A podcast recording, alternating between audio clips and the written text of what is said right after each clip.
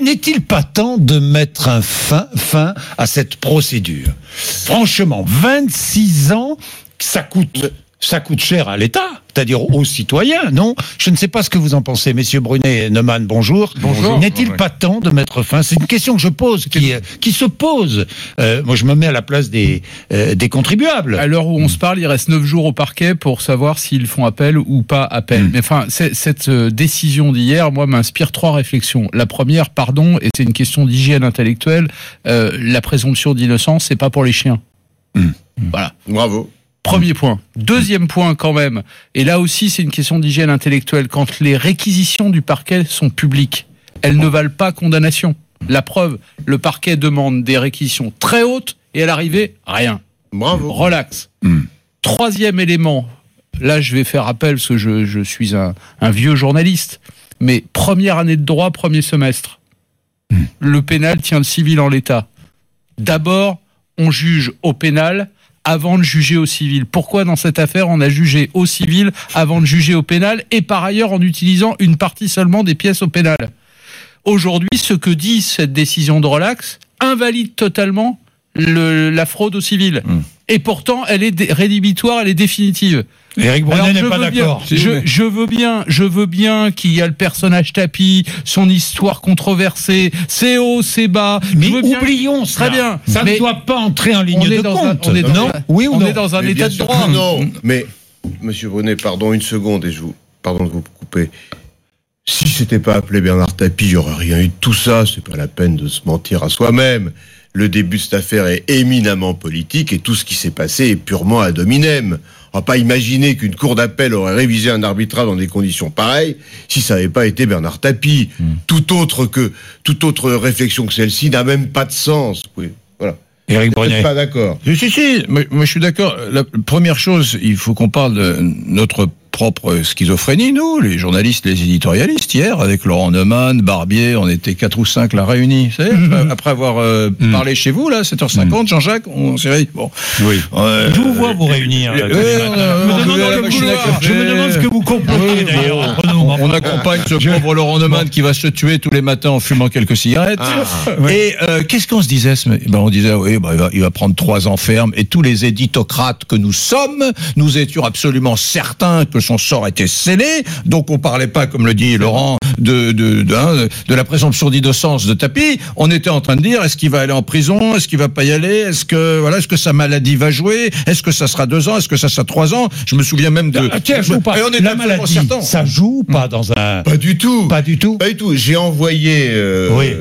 là où il devait aller un de vos collègues qui m'a appelé la veille du procès pour me demander ce qui se passerait euh, s'il était condamné à une peine de prison, où il l'exécuterait, etc. Bref, la maladie, Bernard Tapie, et ça, je lui en sais gré, et, et il n'a pas eu besoin d'aller euh, au bout de sa phrase. Avant le début du procès, il m'a dit pas question qu'on en parle. On l'a pas évoqué une seule fois. Et On ne va pas jouer avec ça. mais bien sûr que non. Et je pense que si un médecin l'avait expertisé avant le début du procès, il aurait conclu qu'il n'était pas en état de comparaître pendant un mois. Non, mais juste aussi, parce que là, je parle sous le contrôle de Maître Thémy, mais, mais on était devant un tribunal correctionnel, pas devant les assises. Et il me semble que pendant le procès, la présidente vous a dit, Maître Thémim, on n'est pas devant les assises, ici, il y a un dossier. Et donc, on juge en droit. Il y a Non. un dossier, ce sont des faits. On ne juge pas sur les émotions Non, devant un eh, tribunal Oui, correctionnel. alors là, elle m'a dit ça, c'est vrai, parce que j'ai eu, eu un incident avec elle relativement euh, violent, mais qui s'est apaisé. Et euh, parce que la différence avec les assises en correctionnel, c'est que aux assises, les, les jurés ne délibèrent pas avec le dossier. Mais non. Mais les comme vous dites, les éditocrates. Je veux pas faire le procès de l'époque, ce serait aberrant, même si et puis surtout trop long. Et là, il faudrait être un procureur. Mais euh, ils passent leur temps à parler de sujets, je parle des affaires judiciaires, hein, pas d'autres qui connaissent pas. Aujourd'hui, tout le monde juge tout le monde en permanence avec en plus des jugements péremptoires en parlant de sujets qu'ils connaissent pas. Hier, j'ai eu à répliquer à, un remarquable type d'anticorps, il connaissait pas une ligne du dossier. Mais c'est merveilleux. Et moins on connaît le sujet dont on parle, et plus on est sûr de soi. Je vois sur vos, sur les chaînes info en permanence, et je fais pas leur procès, c'est un fait. Est-ce que ça va durer? J'en suis pas sûr. Aux États-Unis, ça a cessé. Je vois des avocats qui ne sont pas dans les dossiers, par les dossiers qu'ils ne connaissent pas, dans lesquels d'ailleurs souvent ils rêvent de rentrer, pour dire des inepties. Et tout le monde trouve ça merveilleux. Et on se dit, bah tiens, ça a marché, peut-être que demain, on va encore faire plus d'audience. Mmh. Faut arrêter. Et c'est pour ça que votre, votre, les leçons que vous tirez, elles sont essentielles, elles sont justes. Euh, Eric, vous voulez terminer votre démonstration? Non, Vous voulez aller euh, jusqu'où Je, je- non, je voulais dire que euh, dans, dans cette affaire, d'abord, Oui. euh, Tapi a, a été sali parce que moi, moi, je suis extrêmement sensible à ça, espèce de, de euh, les gens parlent, bavassent sur les chaînes d'infos, partout, dans les médias, les radios, etc.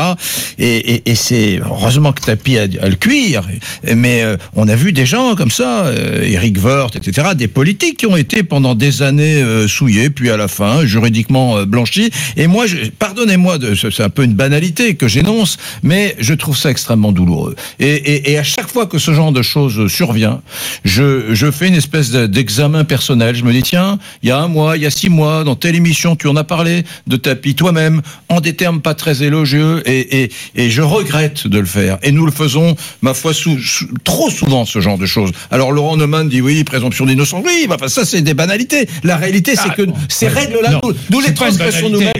On les transgresse nous-mêmes sans arrêt. C'est pas une vrai. Ah oui. Non, non, mais c'est- pas. euh, D'abord, c'est pas une banalité. Ce que vous dites non plus, c'est pas une banalité. C'est malheureusement très important parce qu'on parle de Bernard Tapie. À la limite, oui, Bernard Tapie, il a été sali, mais on le connaît. C'est un type hors norme qui a un destin hors norme. C'était dans son esprit un peu dans les risques qu'il pouvait encourir de se trouver au milieu de, de, de- de- de tornades pareilles. Mais pensez aux autres. Maurice Lantourne, c'est un avocat qui a dû faire face alors qu'il était mis en examen, que son nom était partout, qu'il était présenté comme coupable, comme l'artisan de la fraude. Le juge Pierre Estoupe, qui a voulu être jugé en son absence parce qu'il voulait mourir innocenté, qu'on a considéré comme nécessairement coupable. Stéphane Richard, je vous promets, alors peut-être que j'ai le tort d'être trop pénaliste, j'ai toujours pas compris ce que pénalement on pouvait lui reprocher. On était dans l'appréciation d'une responsabilité politique. Ce type, Stéphane Richard, que je ne connaissais pas, que je ne connais d'ailleurs toujours pas, sauf pour avoir fréquenté. Vous savez, c'est tellement violent la justice pénale. Quand il a été en garde à vue, il a fait un malaise. Il n'a pas fait un malaise parce qu'on le maltraitait physiquement. Il n'a pas fait un malaise parce qu'il était détenu dans des mauvaises conditions. Il a fait un malaise parce que psychologiquement, le fait d'être en garde à vue, mais c'est pas rien, moi, si je m'y trouvais. Et pourtant, ça fait 40 ans que je suis avocat. Vous croyez que j'accepterais facilement?